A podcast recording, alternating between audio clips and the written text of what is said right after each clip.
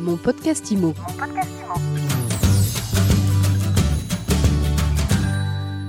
C'est la rentrée et mon podcast IMO reçoit aujourd'hui Jean-Marc Torolion, le président de la FNAIM. Bonjour. Bonjour.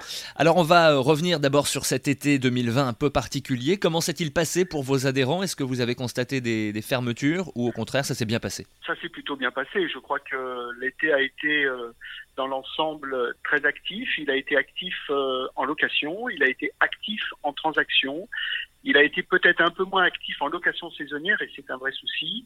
Et puis nous avons, euh, sur le plan des syndics, euh, eu à rattraper euh, le retard dans nos assemblées générales et nous travaillons d'arrache-pied à le faire avec les, mesures exceptionnelles qui permettent de le faire aujourd'hui. Donc bonne activité. Est-ce que bonne activité veut dire que sur le plan économique tout va bien? Attention, 13 900 PGE ont été accordés dans la branche. Et aujourd'hui, l'ensemble de nos adhérents, près de 40% ont pris un PGE. Donc mon inquiétude reste grande parce que je sais que l'activité, si elle a été bonne, n'a pas rattrapé euh, et à affecter nos trésoreries et à déstructurer nos bilans. il suffit de faire un bilan au 30 juin pour s'en rendre compte. Et donc, euh, en tant que président d'une fédération patronale, je reste très inquiet pour un certain nombre de mes confrères sur euh, leur pérennité économique. Alors justement, j'allais vous demander comment vous appréhendez tout d'abord cette rentrée et les prochaines semaines, les prochains mois. comment vous voyez les choses au-delà de cette peur pour vos adhérents? Moi, je ne peux pas croire, si vous voulez, que euh, l'immobilier reste euh, en quelque sorte euh, une île de prospérité au milieu d'une ambiance économique qui, au fur et à mesure où le temps passe, s'annonce quand même difficile. Même si on sent la valeur refuge, même si effectivement il y a beaucoup de liquidités, une partie de ces liquidités se dirige vers le placement immobilier, c'est réservé à une certaine catégorie de Français nos primo-accédants sont déjà affectés sur le plan de l'accession et euh, je, je, crains aussi une détérioration de la solvabilité de nos locataires.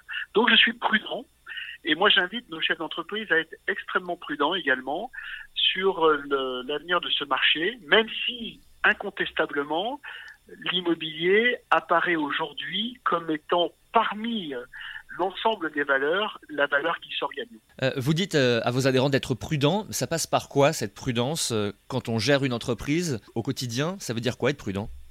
Prudent, ça veut dire faire attention naturellement à sa structure de frais. Prudent, ça veut dire attention aux embauches.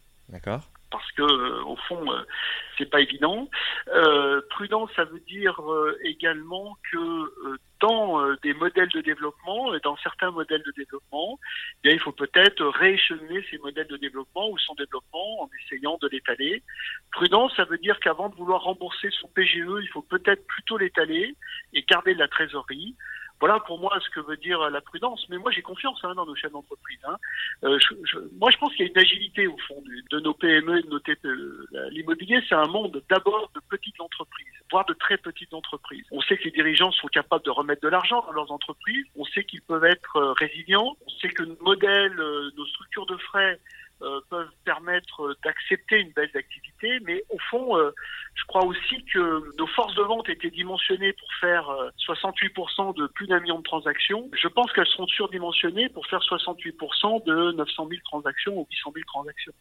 On ne sait pas où va être la jauge encore. Donc c'est en ce sens que j'invite nos chefs d'entreprise à anticiper malgré tout des modifications d'activité. Vous êtes le président de la FNAIM. Qu'est-ce que vous pensez et comment vous avez euh, accueilli les diverses mesures mises en place par le gouvernement pour euh, faire face à cette situation particulière? Elles ont été bonnes, les mesures qui ont été mises en place par le gouvernement pour accompagner nos entreprises. Tous ceux qui ont tiré une situation au 30 juin, un bilan au 30 juin, un compte de résultat au 30 juin, je pense, ont pu remarquer, s'ils ont utilisé les mesures de chômage partiel, qu'ils ont réussi à préserver leurs marges et qu'ils ont réussi à, préserver à peu près euh, les structures financières de leurs entreprises. Et c'est pas propre à l'immobilier, je pense que c'est propre à toutes nos entreprises.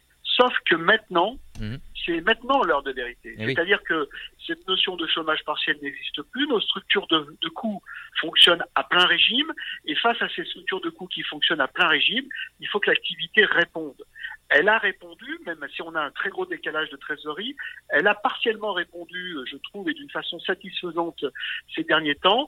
Mais euh, vous savez, quand j'ai fait un sondage euh, au 30 juin de nos adhérents, 30% avaient constaté une baisse d'activité, 33% considéraient que l'activité était stable, ce qui est déjà très bien par mhm. rapport au mois de mars, et euh, on avait effectivement 38% je crois, qui considéraient que l'activité était en hausse.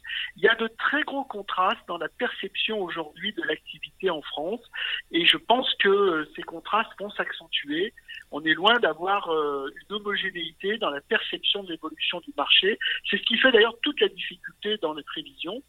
Donc euh, voilà, on rentre maintenant dans le champ, euh, j'allais dire dans le, dans le point dur. Le point dur, c'est la rentrée, c'est la situation économique d'un certain nombre de secteurs qui vont affecter la solvabilité de nos acquéreurs et de nos locataires. Je crois que le degré de confiance des banquiers dans l'immobilier va être déterminant, mais on sait aussi que le financement de l'immobilier passe par une appréciation du risque euh, sur euh, la qualité de nos, de nos, emprunteurs et ce risque il est apprécié aussi en fonction du secteur dans lequel ils travaillent. Et on sait qu'il y a des secteurs aujourd'hui qui sont sinistrés où euh, ceux qui y travaillent n'auront, ne peuvent pas obtenir de prêt. Ils ne viendront pas. Et donc il y a, c'est, bien un, un, ensemble là qui joue et qui doit retrouver j'allais dire, euh, une confiance globale, donc une activité économique, et je pense qu'on est loin du compte. Je pense que je suis prudent sur, euh, sur le développement de nos marchés, et aujourd'hui, si on a une forte résilience, résistance, elle est due uniquement à une certaine catégorie d'acquéreurs, elle n'est pas due aux primo-accédants qui sont, euh, à mon sens, affectés dans la capacité qu'ils ont aujourd'hui à acheter l'immobilier. Merci beaucoup Jean-Marc Torolion d'avoir été notre invité aujourd'hui. Je rappelle que vous êtes le président de la FNAIM. Mon podcast IMO. Mon podcast